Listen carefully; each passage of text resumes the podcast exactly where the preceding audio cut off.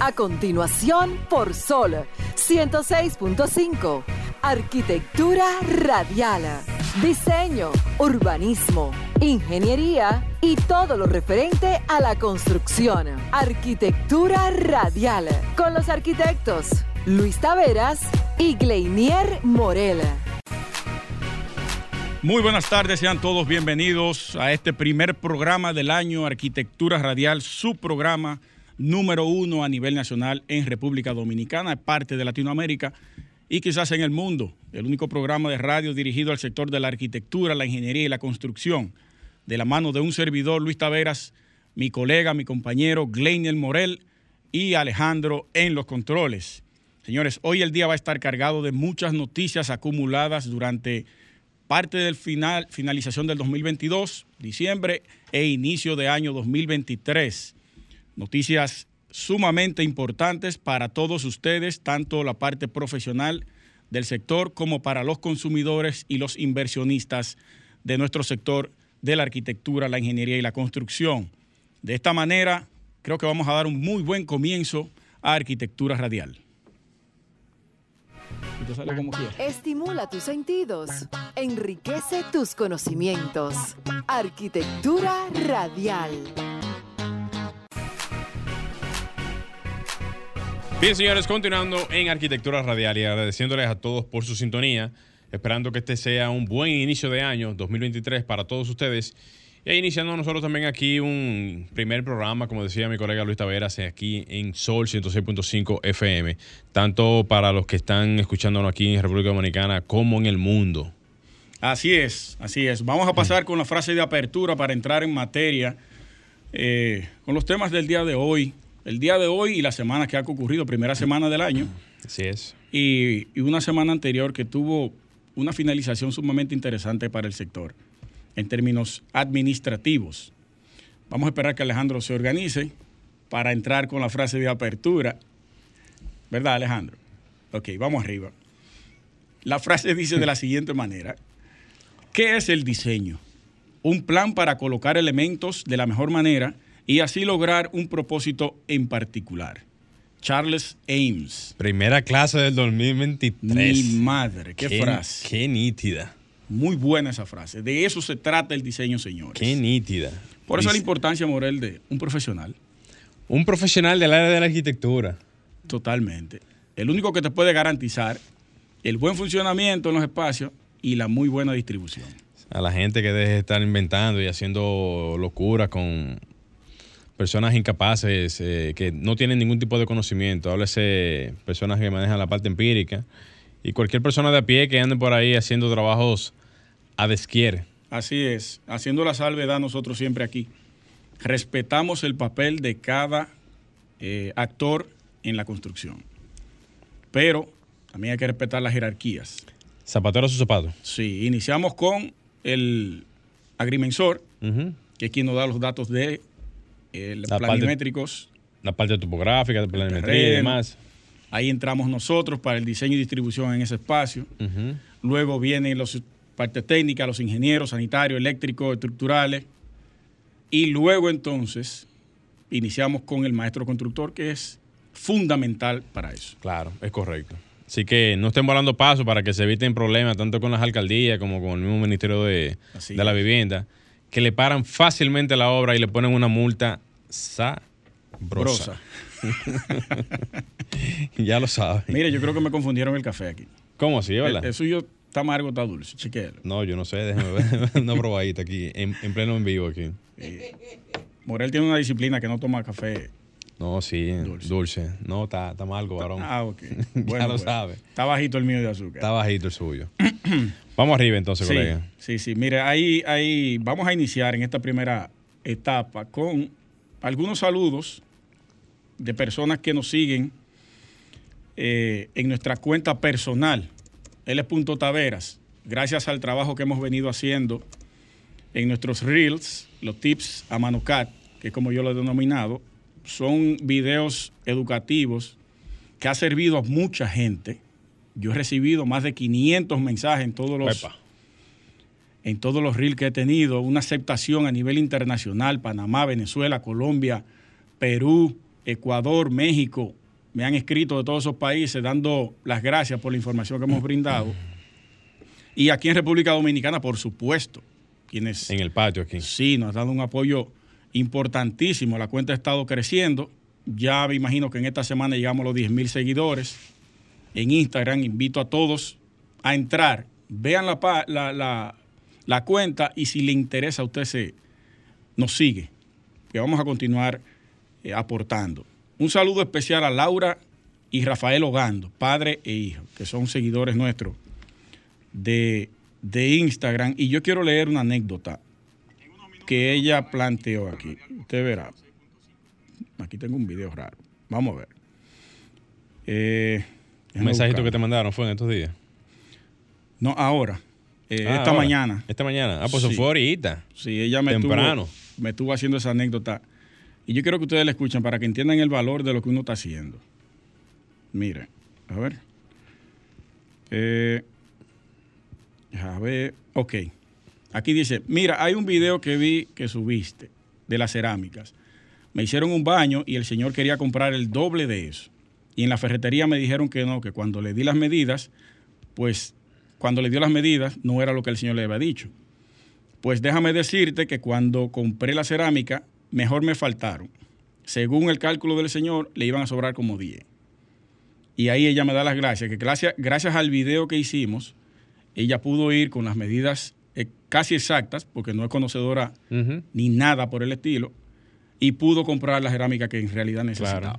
Eso le da un conocimiento, digamos, justo a las personas para que tengan una idea de por dónde andan los metrajes cuadrados. Y eso, va, eso es muy válido.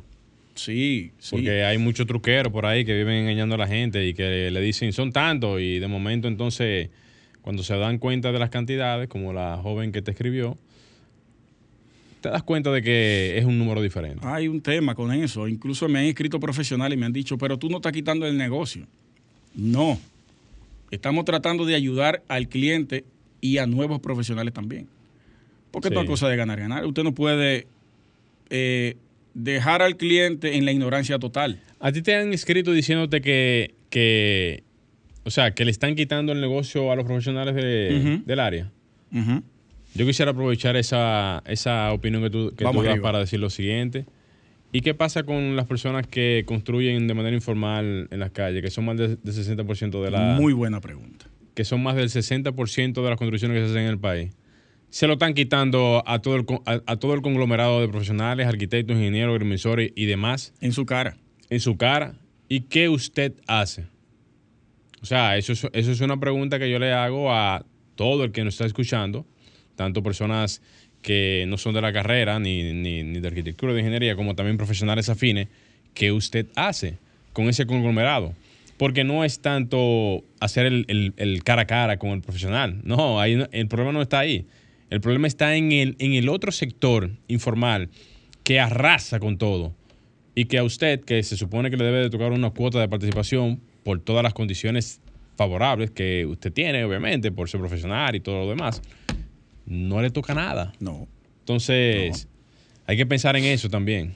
Hay que ser ecuánime en cuanto a la forma de cómo uno hacer los ataques. Es un asunto de orientar, simplemente. Orientar. Orientación. La orientación nunca está de más. Así es. Nunca.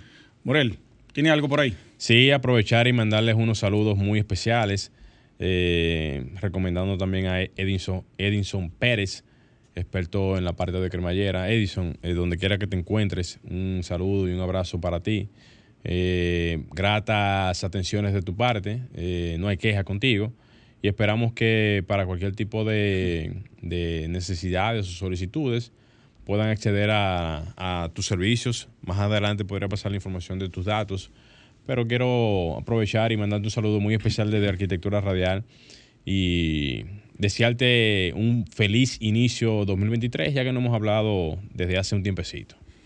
Miren, antes de irnos a la pausa, que debía hacerlo al inicio del programa, eh, pero uno con este furor y la, y la rapidez de la radio, a veces se le escapan algunas cosas. Pero eso, esto es sumamente importante lo que voy a decir.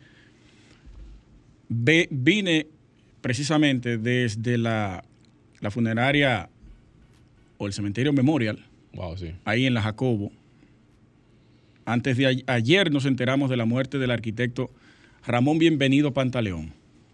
Ramón Bienvenido Pantaleón, quien tiene una trayectoria y una historia en la arquitectura dominicana a través de sus aportes desde la creación de la Sociedad de Arquitectos, fundador, creador de, de los cimientos para que nosotros pudiéramos tener una sociedad que en algún momento pudiera convertirse en un colegio de arquitectos. Ellos sentaron las bases y Pantaleón, bienvenido Pantaleón, fue uno de esos profesionales que tomó las riendas para que nosotros hoy podamos contar, y en el caso nuestro como vicepresidente de la sociedad, podamos dirigir esta institución y continuar un legado que ellos nos han transferido a través de los años, a través de un trabajo hecho muy arduo, quizás en algún momento chocando con intereses que no le convenía ese tipo de, instituciones. Y bienvenido Pantaleón estuvo ahí, firme siempre, fue presidente de la sociedad desde el 2014 al 2018, la dirigió con mucha gallardía, hizo muchas buenas relaciones internacionales, nacionales, enlaces, alianzas, y estuvimos por ahí eh, dando el pésame a la familia, dando el pésame a los amigos más allegados, porque nosotros lo conocimos recientemente, hace un par de años. Pero entablamos muy buena, muy buena relación. Estuvo por aquí, Gleinier. Él lo entrevistamos hablando sobre la página. Imágenes de nuestra historia. Una de las páginas más importantes, diría yo, en términos de recopilación de datos históricos, tanto culturales como arquitectónicos, en República Dominicana. así es. Entonces queremos hoy, debía hacerlo al principio, dedicar el programa del día de hoy al arquitecto Bienvenido Pantaleón. Vamos a hacer un cambio, Alejandro. Un año más en tu vida. Todo lleno de esperanza. Que el Señor te dé alegría y traiga paz a tu alma. Para mí siempre es lo mismo. Bien, señores, felicitar de manera muy especial, muy, pero muy especial a mi querido hermano y amigo Alberto Ascensión. Brother, feliz cumpleaños en la tarde de hoy, eh, o en el día de hoy. Bendiciones para ti en tu día. Que la pases súper bien en este inicio del 2023. Esperando también que todos esos buenos proyectos, esas buenas vibras que siempre uno anhela, puedan ser cubiertas realmente y que sigan esas bendiciones llegando no solamente desde el punto de vista de, lo personal, sino también desde lo, desde lo profesional. Así que bendiciones, un abrazo donde quiera que te encuentres. Lo siento por ti, acabas de cumplir un año menos. Qué tema con este hombre, esos años menos. madre. Luis, Luis y sus años menos. Es un tema. Es un tema, sí. Y cada vez que veo una muerte me pongo más incómodo. Wow. La muerte para mí es un tema serio. Serio. Pero vamos a pasar con uno de sus comentarios del día de hoy. Usted está de psicólogo ya. Sí, porque está, hablando de que es un tema serio. Bien, señores, miren, aprovechando eh, en esta grandiosa tarde, en el día de hoy, y augurándole también muchos éxitos a todos los que nos escuchan en este arduo eh, sector, que es el sector de nosotros, y que esperamos que en este nuevo año tengamos la mejor de las representaciones en, en nuestra área. ¿Cuál es mi cámara, Alejandro? Pero yo está. Esa misma arriba. Señores, esto es en vivo, ¿eh?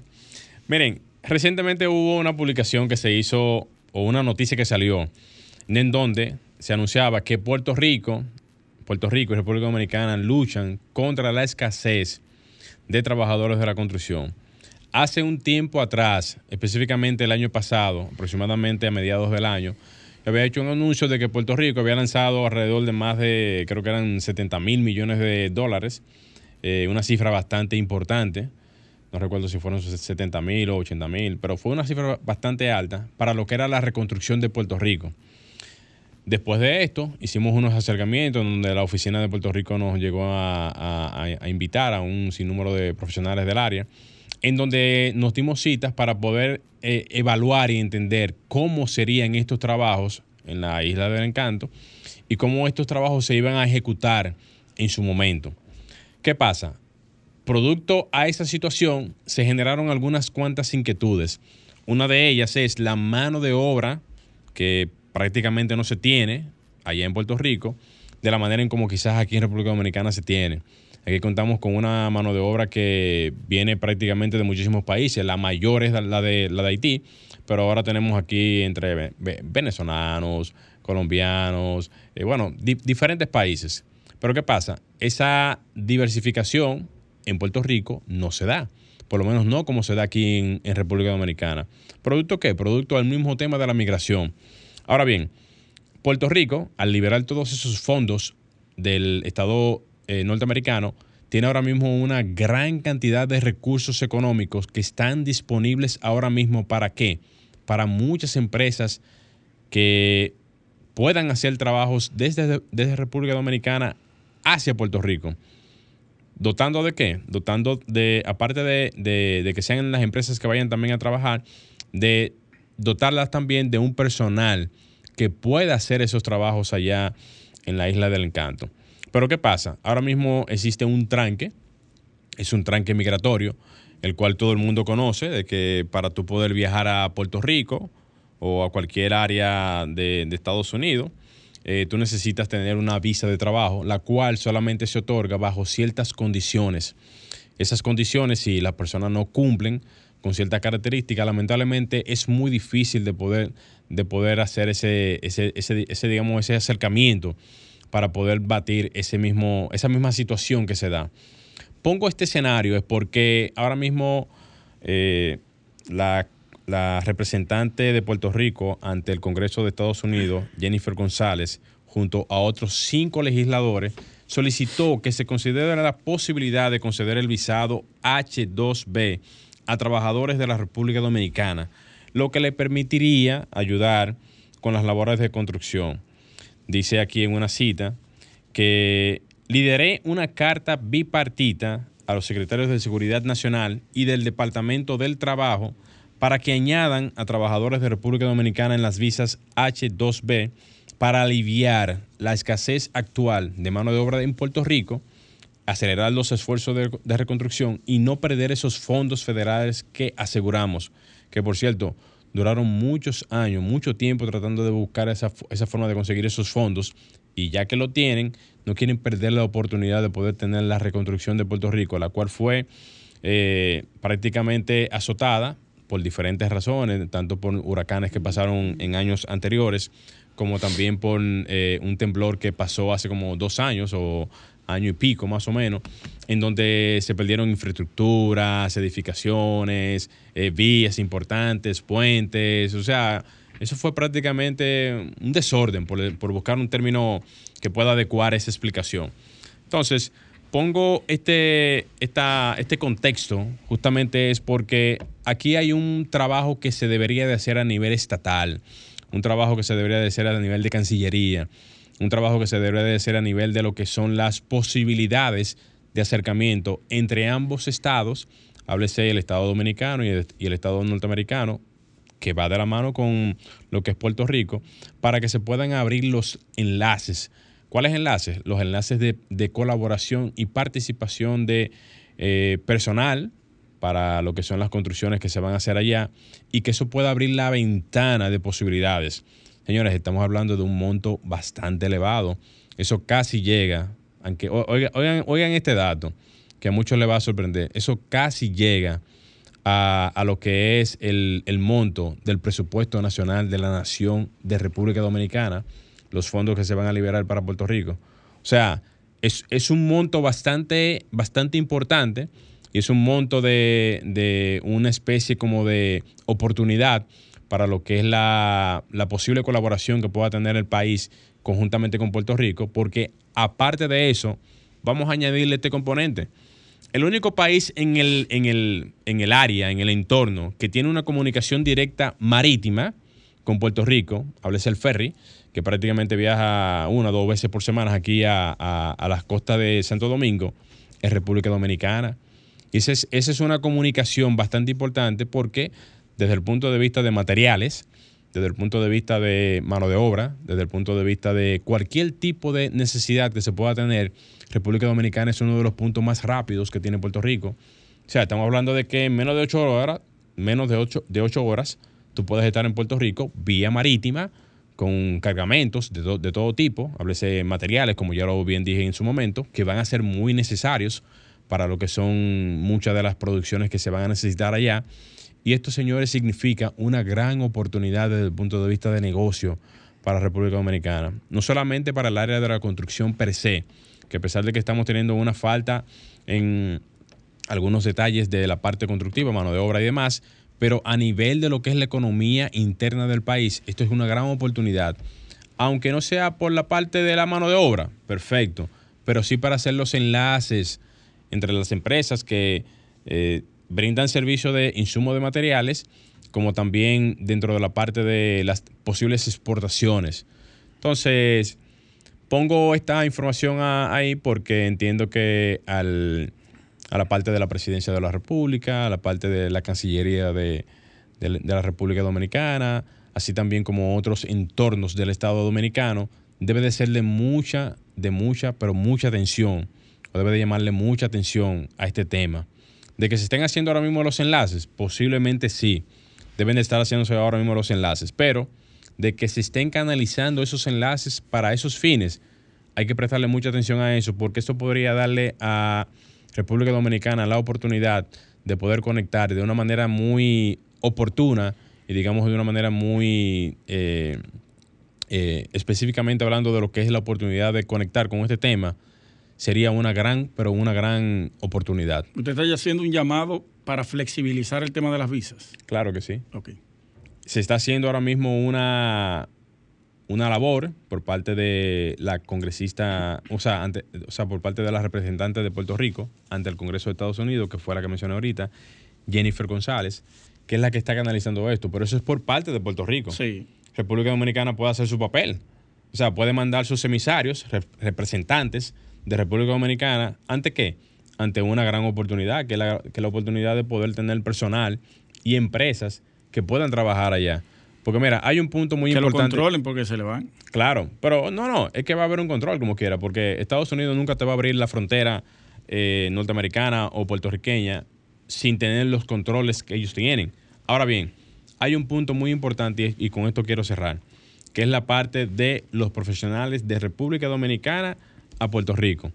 Como no tenemos las homologaciones profesionales de República Dominicana a Puerto Rico, hay un tema que eso en algún momento se había hablado. ¿El CODIA no hizo un convenio con el colegio? No, no, no, no, hay, hay, convenios de colaboración, pero no hay convenios de poder participar en las construcciones. De homologación de profesión. No, no hay ese convenio, porque ahí entraría el factor más importante y es que se puedan hacer las, digamos, eh, eh, eh, facilitar por parte del Estado norteamericano que profesionales del área de la construcción de República Dominicana, profesionales del área de la ingeniería, arquitectura y demás ramas, puedan tener participación o puedan trabajar allá como profesionales eh, en, cada una de sus áreas, pero dándoles esos permisos, homologándoles, ya sea con cursos, capacitaciones o cualquier tipo de examen, que puedan validar para ese tipo de funciones que se vayan a hacer allá, ya sea en la parte técnica o profesional,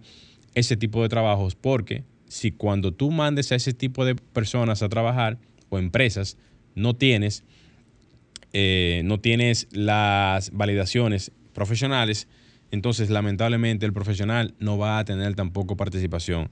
Ahí yo llamaría realmente la, atención a, lo que son grandes, los grandes gremios de aquí de, República Dominicana.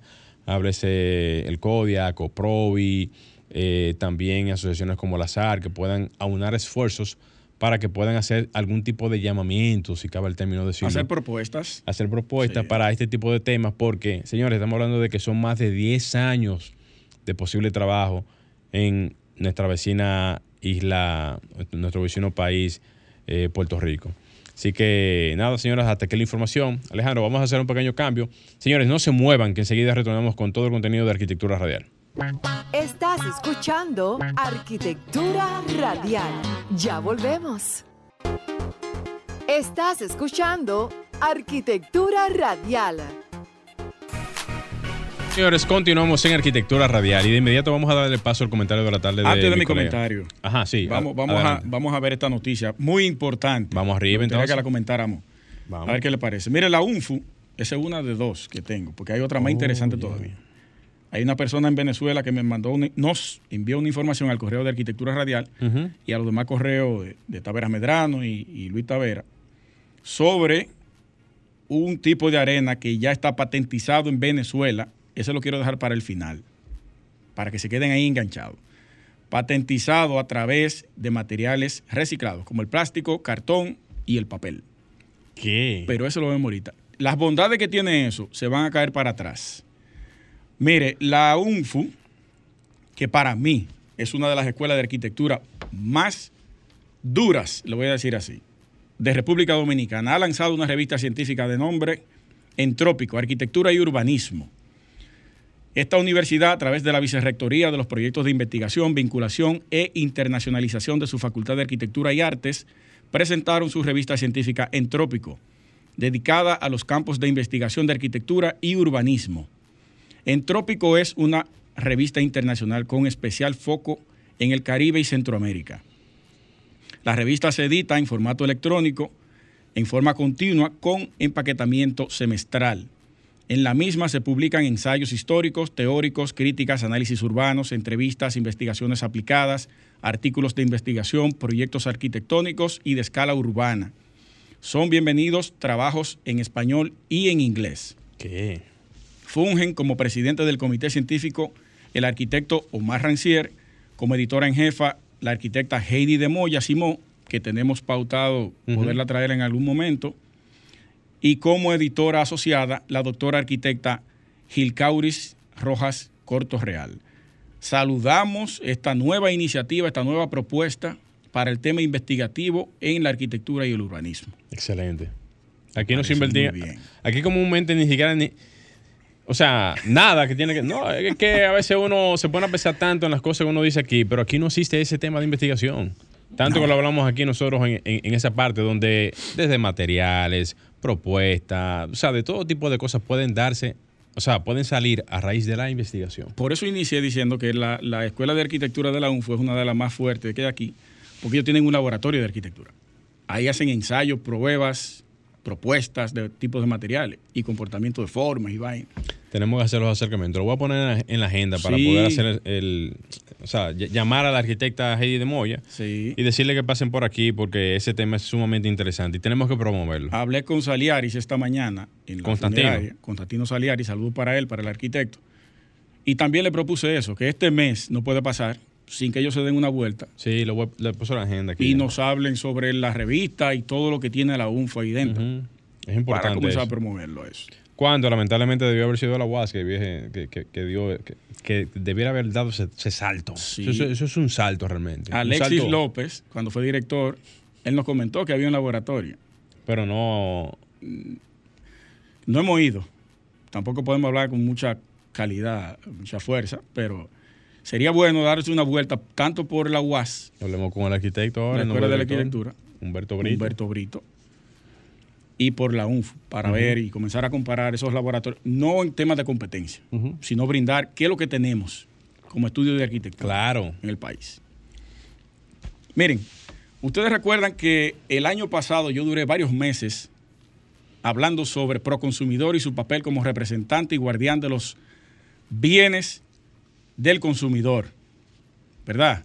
Hice algunos ataques directos porque nos estaba afectando el tema de los precios de la vivienda y el tema de los materiales y Proconsumidor no se pronunciaba en ningún momento. Ya te contestaron ya. No. Ellos se contestaron ellos mismos. Bueno, en diciembre hicieron una publicación de que en enero iban a retomar el tema del por el alza el 14 de diciembre del- de la funda de cemento que subió 30 pesos. Luego de mi comentario, yo asumo que fue por eso que hablaron. Enviaron una comunicación diciendo que ahora en enero iban a tomar ese tema para ver qué bajadero le buscaban para ese precio de los de la funda de cemento. Pero lo que quiero resaltar, porque una- también, como decimos una cosa, decimos la otra. Hay que ver la parte positiva que está haciendo pro consumidor y que debemos ser mm, por lo menos mínimamente objetivos en lo que estamos haciendo aquí, comunicación, en el sector que nos compete. y político también, porque eso tiene que ver con la política, el manejo de todos los precios. Todo es así. Todo. Proconsumidor, eh, encabezado por su director, el licenciado Eddie Alcántara, que no me cabe duda de la preparación de Eddie. Yo le he dado seguimiento a Eddie Alcántara desde hace muchos años. Es un profesional a carta cabal. Que Proconsumidor tenga sus, eh, sus fallos y sus eh, desventajas y cosas. Bueno, eso es otro tema. Pero la capacidad de Eddie no se pone en juego. Él se reunió el primero de enero con el defensor del pueblo. Arrancando el año. La agenda la tomó de una vez. Acordaron revisar los contratos inmobiliarios frente a las constantes reclamaciones y denuncias que vienen haciéndose los adquirientes de vivienda ante los aumentos de los precios que realizan las constructoras. Muy bien. Nosotros responsablemente debemos saludar esa postura que ha tomado tanto Proconsumidor como el defensor del pueblo que se apersonó a las instalaciones para poder conocer el proceso que lleva Proconsumidor frente a estas demandas de la gente que viene quejándose hace tiempo y que no se le hacía caso. O se le hacía caso, pero muy mínimamente o no se hablaba. Pero al parecer ya Proconsumidor va bien encaminado con el tema de eh, darle solución y llegar a un consenso. Porque no se pueden afectar las constructoras, no, jamás. Es un motor productivo de la sociedad. Es un motor económico de la sociedad. Y tampoco se pueden afectar los adquirientes, porque son los que le dan esa, combustión a esa constructora para poder generar esos recursos. Es un asunto de ganar-ganar. Entonces, ambos funcionarios se unieron este lunes en la sede de Proconsumidor para analizar los contratos de adhesión relacionados a la construcción de viviendas, con el fin de que los mismos no tengan cláusulas abusivas que afecten a los bolsillos del consumidor. Ese es el papel de Proconsumidor. Yo me alegro que hayan iniciado el año con eso. Desde que yo leí esa noticia, yo dije, no, desde que iniciemos el programa tengo que hablar de eso. Porque si decimos una cosa en contra o no en contra, sino alertando. Como crítica, ¿verdad? Claro, que el sector hay que prestarle atención en términos de precios. Asimismo, tenemos que venir aquí con la buena noticia de que se está trabajando. El eh, está por aquí, vamos a ver. Eh, tanto Proconsumidor como esta asociación, no, esa fue la parte cuando Eddie Alcántara participó, Eddie Alcántara, perdón, participó en el almuerzo que realizó Acoprovi, donde él encabezó este almuerzo y también eh, llegaron a un acuerdo entre esta institución, Acoprovi, que es una de las más poderosas en términos de construcción, la que alberga a los constructores más fuertes del país y los que tienen una cartera de proyectos más amplia y son los que tienen más problemas con este tema de los precios de las viviendas. Entonces, Proconsumidor habló con ellos, llegaron también a un acuerdo para poder buscarle un bajadero a los precios de las viviendas. ¿Tú sabes ahí qué, qué, tipo de acuerdo fue que se hicieron? No, no. Todavía no. Ellos están revisando, negociando, revisando los eh, contratos. Es importante, perdón que te interrumpa, es porque de parte y parte hay problemas. Totalmente. Del parte del consumidor y de parte también del constructor. Del constructor. Hay problemas porque no es fácil. Hay empresas que le están subiendo un 43% al costo inicial de la vivienda. Y amenazan al comprador, al adquiriente, con que o yo te devuelvo tu dinero. Si tú quieres, yo te devuelvo tu cuarto. Pero ¿por qué ellos hacen eso? Porque ellos saben que la venta está garantizada, aún subiéndole el 43 o el 50. Entonces. Me pasó a mí un proyecto que fui, a, sí, Ay, mi madre. que fui a ver, a revisarlo y todo eso. Y cuando me. No, no hay problema. Si tú no Tenga su dinero. Tenga su dinero. Le dijeron. Sí, porque a ellos no le afecta al final. Pero yo no quiero eh, eh, darle con el mazo a los constructores. No, no, no, esa no es la intención. No, porque nosotros aquí somos defensores tanto del constructor como del consumidor. Entonces ahí hay que buscar un balance. Por eso estamos aquí, para llevar la información correcta y que ustedes puedan eh, tener una idea de lo que está ocurriendo. El defensor del pueblo, ya para finalizar mi comentario, aprovechó la ocasión, estoy leyendo textualmente, para conocer los procedimientos novedosos de conciliación que ha implementado esta institución los cuales, dice él, a consideración del titular de Proconsumidor, han dado excelentes resultados donde el 90% de las reclamaciones inmobiliarias han sido conciliadas. Eso es un número importante. Y me gustaría Es que mucho. si alguien que va en su vehículo, está en su casa o está escuchando el programa a través de la aplicación, ha tenido una situación y es de los beneficiados con esta conciliación, pueda llamar aquí y dar su, su- su testimonio. Y quien no también, para conocerlo de voz propia lo que está ocurriendo. Eh, esa es la información que yo quería dar positiva al inicio de año. Vamos a esperar ahora el tema de los precios en la funda de cemento, que también es otro problema, y Proconsumidor se comprometió a trabajar ese tema. Vamos a ver qué pasa. Continuamos en Arquitectura Radial. Señores, recuerden que pueden hacer sus llamadas a la cabina al 809-540-1065. Y este 2023, agréganos a su WhatsApp y háganos las preguntas, sugerencias, denuncias o cualquier situación que usted tenga a nuestro WhatsApp arquitectónico al 829-630-8811. Morel. Vamos arriba, señores. Aprovechar y montarme en la misma ola de, información que tú tenías hace poco y es con relación al mismo tema de- del cemento. Porque hace poco el mismo presidente de- del CODIA, el ingeniero Cristian Rojas, consideró que no existe elemento exógeno para que suba el precio del cemento en el país. Él mismo decía, y estoy leyendo textualmente, que el clinker, oigan bien señores, el clinker, que es la materia prima con la cual se produce el cemento, es de manufactura local, cosa que años atrás no pasaba. O sea, muchos años atrás no pasaba, eso, eso se tenía que importar. Y que por esta misma razón no se entiende o no entiende el alza de la funda de cemento. A todo esto, él mismo precisó también que no hay ninguna causa para que suban el cemento y también los materiales de construcción, porque cuando nos vamos a un tiempo atrás, cuando habían situaciones de exportación, importación de, materiales y asuntos que tienen que ver con los contenedores, cuando se disparó a tres veces el costo de los contenedores, de, a temas de la parte de, materiales de, de construcción, eso daba como clara evidencia del porqué de las alzas. Pero hoy en día, cuando no, no tenemos ninguna situación pandémica, no tenemos ninguna situación eh, externa, como lo fue en su momento la situación de Ucrania, que se esperaba mucho, o sea, se esperaba eh, que, que iba a ser mucho peor la situación. Y hasta el momento, gracias a Dios, no ha pasado una situación mayor a la que uno se esperaba, porque eh, esos países son productores férreos eh, de lo que es la parte de- del acero. Y obviamente aquí no tenemos ningún tipo de favorabilidad para la fabricación de esa parte. Pero del cemento no. Del cemento no. Aquí, Y aquí se- se exporta cero también. Sí, pero se exporta cero, pero se trae la materia prima. Porque, por ejemplo, aquí se, se exporta cero, pero tú tienes que traer la materia prima. Bueno, porque aquí está- se procesa aquí luego se procesa exporta. aquí y tú, y tú lo exportas. Sí. Pero a diferencia de esa parte, el cemento no cabe en esa ecuación, porque el cemento se hace con todos los, eh, vamos a decir, los... Toda la materia prima se, exacto, toda se produce aquí. Toda la materia se produce aquí.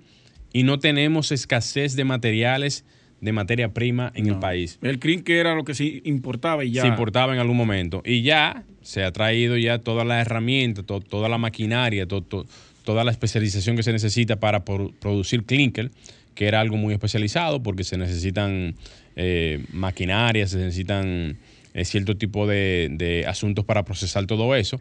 Y ya eso no es un problema. Ya eso quedó en el pasado. Entonces, el llamado que hace el ingeniero Cristian eh, Rojas a propósito de esto es justamente para resal- resaltar de que la condicionante del alza del cemento pudiese quizás obedecer a un factor más de la carencia que se tiene aquí por pro- producto a la exportación, porque se exporta mucho Sí. cemento fuera del país, pero esto no es razón suficiente para no tener una, una condicionante, fuera de lo que ya he mencionado, ¿eh? Eh, eh, claramente hablando, Aquí hay siete empresas. que producen cemento. Sí, creo que son siete. Y cuidado sin más, porque hay algunas foráneas por ahí que hacen su trabajo de... A mí me gustaría escuchar a Docen, que es la representante de esto. una de ellas. Y está la otra, que yo la mencioné Digo, en yo dije representante, pero no, no la representante, sino... Eh, Agrupa una serie de, Una- una serie de de- empresas, sí, que nunca ha querido hablar sobre el precio de, lo- de, lo- Yo no sé cuál. No, res- respeto- respetando y siendo respetuoso. Yo no sé cuál es el tema con no hacer un- No. un- una, una, una postura. O sea, siendo respetuoso realmente de esas empresas que son bastante importantes aquí en el país. Señores, tenemos que ser respetuosos también de lo que es el consumidor. Y nosotros como, como consumidores de lo que es ese producto tan importante, tienen que tener una cierta como flexibilidad al tema de lo que es la información. Por ejemplo, el libre acceso a la información que se pasa en el Estado debe ser también un libre acceso a la información en la parte privada. Si hay una información que se necesita para poder entender el porqué del porqué, tienen que hablar. sí, claro, porque es así. El porqué del por qué está pasando Sí, eso. sí. Tienen que hablar y tienen que expresar cuál es la situación. ¿Hay alguna situación específica? Tienen que hablarlo y tienen que decirlo para, poder, para ponerlo en conocimiento. Pero el no decir nada, el no hablar de nada, lo que da a entender es de que como no tienen la justificación, como no tienen los argumentos, como no tienen las herramientas para poder defender este tipo de alza, entonces da a entender lo peor, o sea, lo malo, que no quieren decir lo que es o que no tienen las argumentaciones que puedan dar a entender el por qué está pasando esto. Vamos a esperar a ver eh, cuáles son las, los resultados que va a arrojar el proconsumidor y, y las empresas productoras de cemento. Claro. Vamos a esperar. Vamos a ver, ojalá y pueda tener resultados a fin de mes y nosotros podamos traer buenas noticias por aquí. Así es. Mira, antes de irnos, wow, hay dos temas todavía. Vamos a decirlo rápido esto. Eh, ha habido una confusión a propósito, no una confusión de que por ignorancia, sino a propósito. ¿Cómo así? Ustedes leyeron, la mayoría que nos están escuchando ahora, el tema de que el Intran va a retener los motores que circulen después de las 11 de la noche. Todo el mundo se quedó en el titular. El Intran tomó la decisión de regularizar el horario de las motocicletas, con dos personas a bordo desde las 11 de la noche hasta las 5.30 de la mañana. Todo el mundo se quedó ahí. Pero tenemos una cultura de no leer el cuerpo de la noticia, vemos el titular, publicamos con un ataque automáticamente. Si usted se va al cuerpo de la noticia, que es importante la lectura comprensiva, por eso eh, lo voy a leer ahora para que puedan entenderlo mejor. Hay gente que se cansa después de, de doler. No tienen el deseo de, de nutrirse más allá de lo que es un titular. Dice que la medida fue propuesta por el Listín Diario, medio que hizo eh, el, el contacto con el director, saludos para Hugo Veras, director del Intran, hizo el contacto con, con- Hugo Veras y se sentaron a conversar sobre esto. Primero hizo una, una propuesta, una primera propuesta, que fue que, eh, ¿cómo que se dice? No permitan dos personas en un motor. Bueno, Hugo le respondió en esa entrevista que no es posible porque la ley no contempla eso. La ley permite que puedan circular dos personas en un motor. Perfecto. Luego el Listín Diario propone ahora que la, eh, propone prohibir la circulación de dos personas a bordo de una motocicleta desde las 10 de la noche hasta las 6 de la mañana. El- y el constante combate, bueno, que eso ayudaría al constante combate de la delincuencia y sus actores. Ojo, ese, ese es el motor de lo que es esa propuesta. Ajá. Ojo con eso. Propuesta así, de boca. Entonces, el Intran lo que está haciendo es, evaluando esa propuesta, se sentó con sus directores, directivos, y están tratando de trabajar una resolución para ver si en el tiempo eso se pudiera implementar en algún momento. Y Hugo eh, textualmente lo dice, no podemos prohibir nunca es bueno. Regular es lo correcto y lo que debe haber es un buen uso de esa regularización. O sea que muchas personas tomaron la, la noticia y la tergiversaron a su conveniencia políticamente, no Ay, fue sí. ni siquiera técnicamente. Eso es imposible hacerlo. Eh, vamos a ser un poquito más inteligentes a la hora de hacer cualquier comentario e irnos al cuerpo de la noticia. Ah, sí, es verdad, eso no fue propuesto por el Intran. El Intran está tratando de evaluar eso y ver si se puede hacer una propuesta a través de una resolución. Y que esa resolución tiene que ir al Congreso para ser aprobada. Tampoco puede ser una resolución administrativa, que es otro tema. Se puede. Sí, pero entonces tú estarías violando algunos procedimientos si lo hace así. Se hace, Se hace. se hace cada rato. Porque el Internet tiene jurisprudencia para Sí. poder hacer ese tipo de. Pero lo más correcto sería que pase al Congreso y que sea aprobado por ahí. Entonces quería aclarar eso para que la gente pueda entender que no se va a prohibir ahora, ni se... Se está trabajando, es el, es el punto. Para Con- ver si conviene. Con miras a que se pueda, Sí, que se pueda hacer. sí, mire, eh, he hablado muchísimo, ¿eh? Sí, ha rendido el tiempo. Soy Alejandro que está estericando el tiempo ahí en los controles.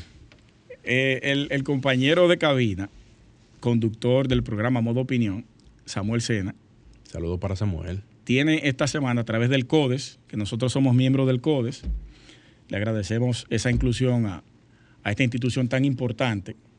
El CODES es el Consejo de Desarrollo Económico de Santo Domingo y ellos proponen la eliminación del FON definitivo como material de uso eh, continuo. Fuera de lo importante que es el phone, ¿eh? Muy El FON, importante. es, el FON es una maravilla, como dice José. Sí, sí, es una de maravilla de la humanidad. Pero hay que saberlo manejar. Claro. Ahí, ahí que está el detalle. Eso es.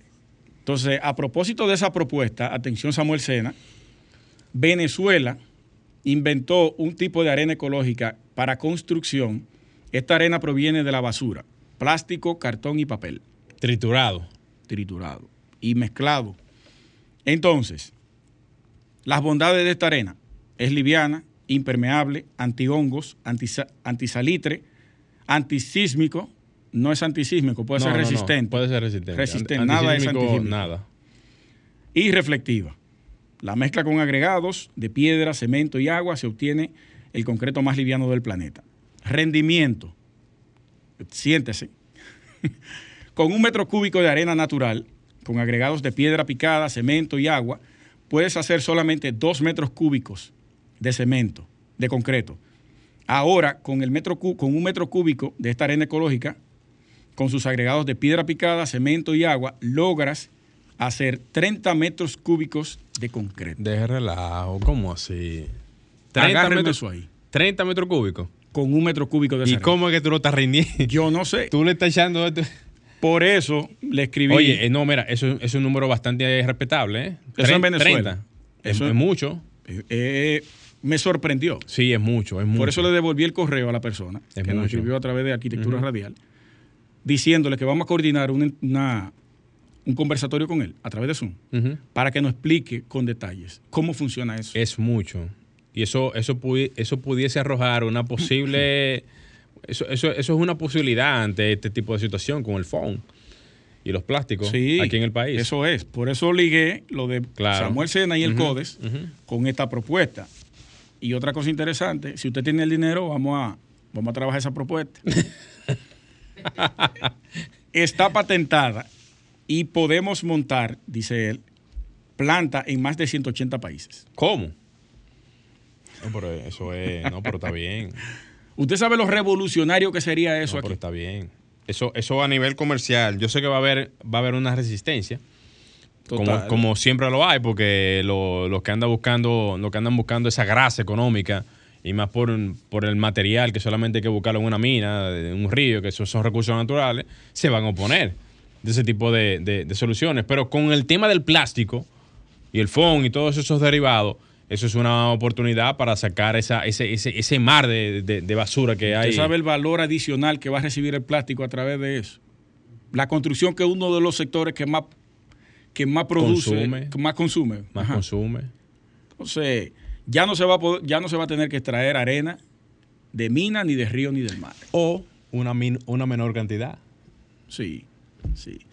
A los amigos inversionistas vamos a, vamos a trabajar esa propuesta. Vamos arriba, señores. Eso es una oportunidad para sacarle. No, mira, te, te voy a decir algo. El, fu- el futuro realmente es una cosa interesante desde el punto de vista de todo lo nuevo que hay.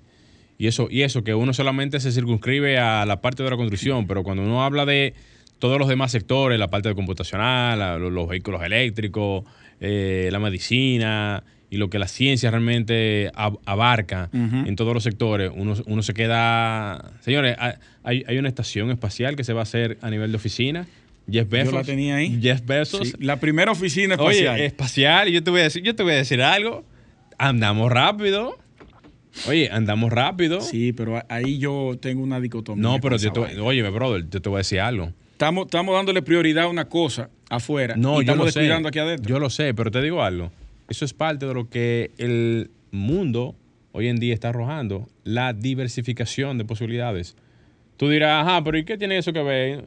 Yo te voy a decir algo, el dinero va donde hay dinero. Sí, estamos de acuerdo, pero estamos descuidando una cosa aquí adentro que se puede resolver con menor inversión. Eso, eso es verdad. Vale, eso, eso, eso, eso, es verdad, eso es verdad. Que no tiene ni pie ni cabeza. De que yo, yo tengo mi oficina en la luna, te espero allá.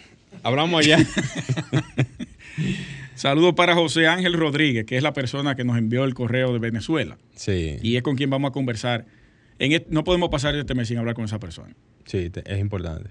Y más con un tema como ese. Sí. Llegamos a la parte final, Morel, de Arquitectura Radial del día de hoy. Bueno, señores, solamente nos resta decirle que gracias a ustedes y a todos por su sintonía y esperando que este haya sido un excelente inicio de año. Antes de irnos, Alejandro, rápidamente. La Sociedad de Arquitectos, quiero anunciar, va a tener un debate sumamente interesante. Todavía los expositores lo tenemos propuesto, pero no hemos confirmado con ellos, por eso no voy a dar nombre. El 19 de este mes, a través de la cuenta de YouTube de la Sociedad de Arquitectos, sobre la ley de ordenamiento territorial, asentamientos humanos, uso de suelo y asentamientos humanos. Tenemos que hablar de eso. Yo lo tengo como tema, pero vamos a venir con más. Yo estoy leyendo la ley, por eso no he hecho ni siquiera un post. Porque necesito estar empapado del tema para poder hablar.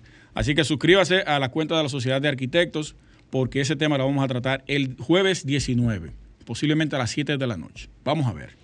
Bien, señores, con esta última información, entonces cerramos ya lo que es arquitectura radial. Nos encontramos próximamente el, próximo el próximo fin de semana. Luis Taveras, Gleiner Morel y Alejandro en los controles. Hasta la próxima. Y hasta aquí, Arquitectura Radial, con Luis Taveras y Gleinier Morel, por Sol 106.5.